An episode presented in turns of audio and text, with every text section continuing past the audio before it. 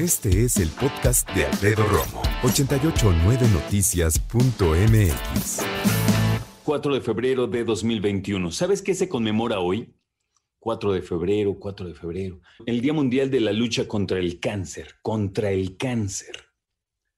Uf, ¿hace cuánto escuchaste del cáncer por primera vez? Esa palabra que escuchamos desde niños y que poco a poco vas entendiéndola mejor y que se vuelve una realidad cuando un ser querido, un familiar, a lo mejor en tu caso, alguien lo tiene, lo padece.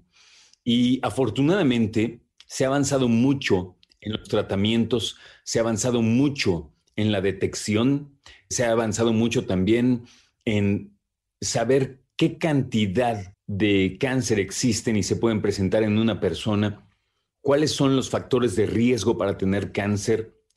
Pero ¿sabes en qué no se ha avanzado tanto? Y esa es mi opinión en nosotros cumplir y revisarnos y acudir al médico y prevenir. Constantemente decimos que la mejor medicina, ¿no? Es la prevención. Y es cierto, incluso en cuestión económica es mucho más barato prevenir y agarrar algo cuando está empezando que cuando ya está muy avanzado.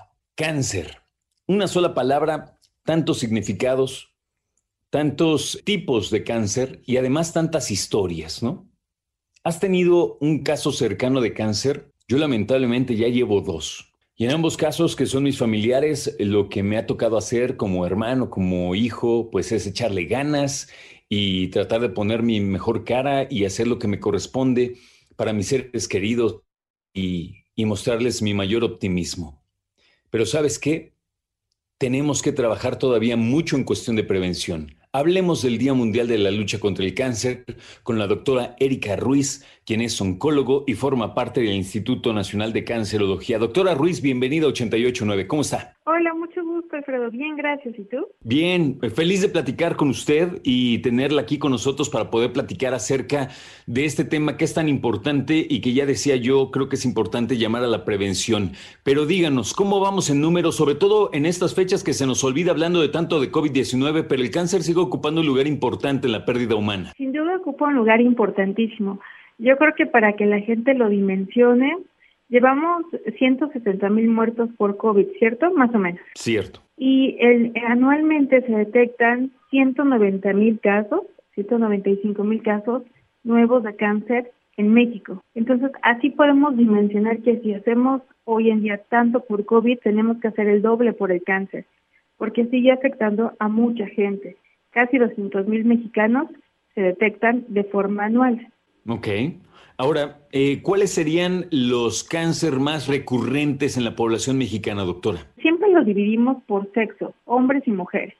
En hombres el más frecuente sin duda es próstata y en mujeres actualmente es cáncer de mama. Hace un par de años era más frecuente el cervicuterino, pero eso ya en la actualidad ha cambiado.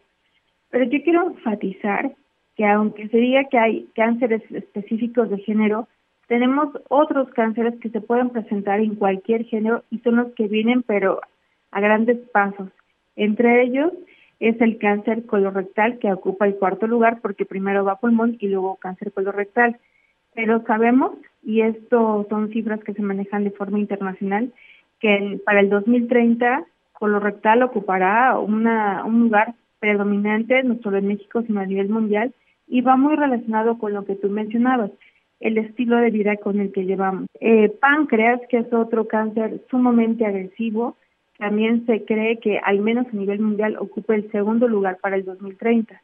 Entonces estamos viendo que tumores del tracto digestivo que no se les hace como mucho énfasis, un poco porque lo que es colon y recto no es como muy bonito hablar, como que hay un tabú, como que nadie quiere comentar eso, pero son los cánceres que vamos a ver que se van a afectar tanto hombres como mujeres y algo también muy importante, cada vez tenemos gente más joven eh, con estas enfermedades. Tú recordarás, apenas hace un par de meses murió este actor joven de 30, bueno, murió de 40 años, pero se le detectó el cáncer de colon a los 38 años, el Black Panther, y también tenemos escritores como Sanfron, el año pasado que también falleció por cáncer de colon, eh, el cantante de Jarabe de Palo, que también falleció por cáncer de colon, gente que estaba en menos de los 50 años.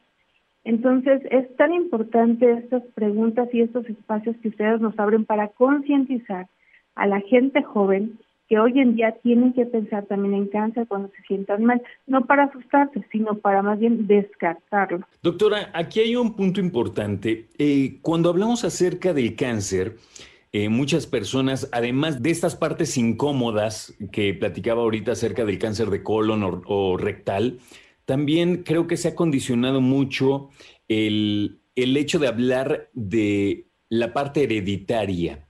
Cuando tú vas a una revisión médica, te dicen, oye, en tu casa, en tu familia hay casos de diabetes, hay casos de hipertensión, hay casos de cáncer.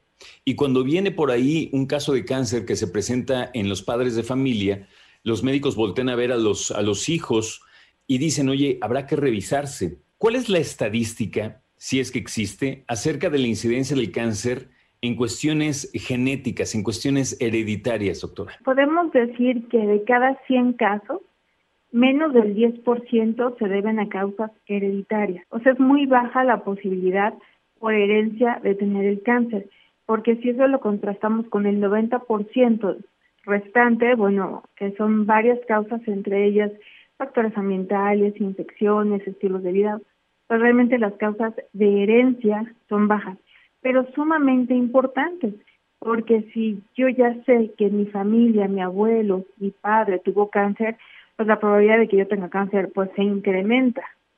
Entonces, eh, antes del año 2000, la gente no solía comentar el cáncer en general porque era como un estigma, como cuando se hablaba de SIDA. Sí. Y a partir de que justamente los espacios publicitarios se abrieron, estrellas de cine o escritores, en fin, gente de la farándula comentó que eran portadores de cáncer, es como la gente ya empezó a abrirse. Pero aún al día de hoy, todavía mucha gente no sabe de qué murieron sus abuelos, porque era había que guardar el secreto en la familia. Claro, ni siquiera, es más, no te decían ni de qué, ni te, ni te dejaban preguntar al respecto.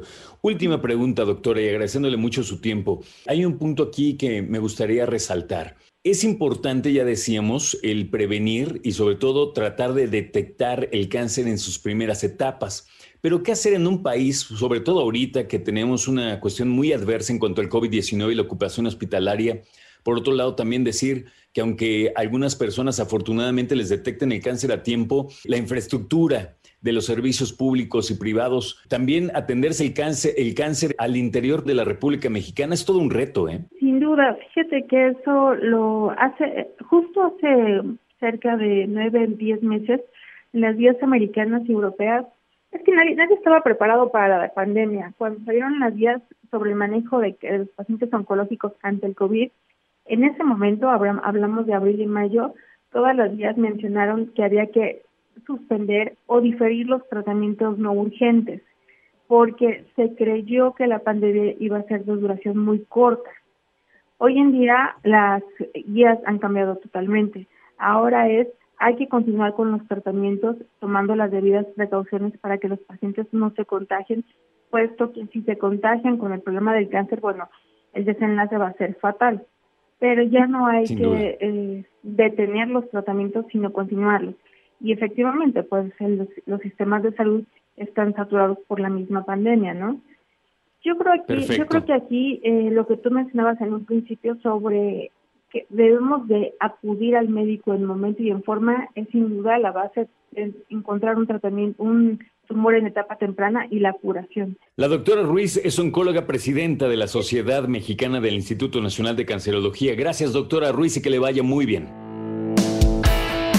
Escucha a Alfredo Romo donde quieras. Cuando quieras. El podcast de Alfredo Romo en 889noticias.mx.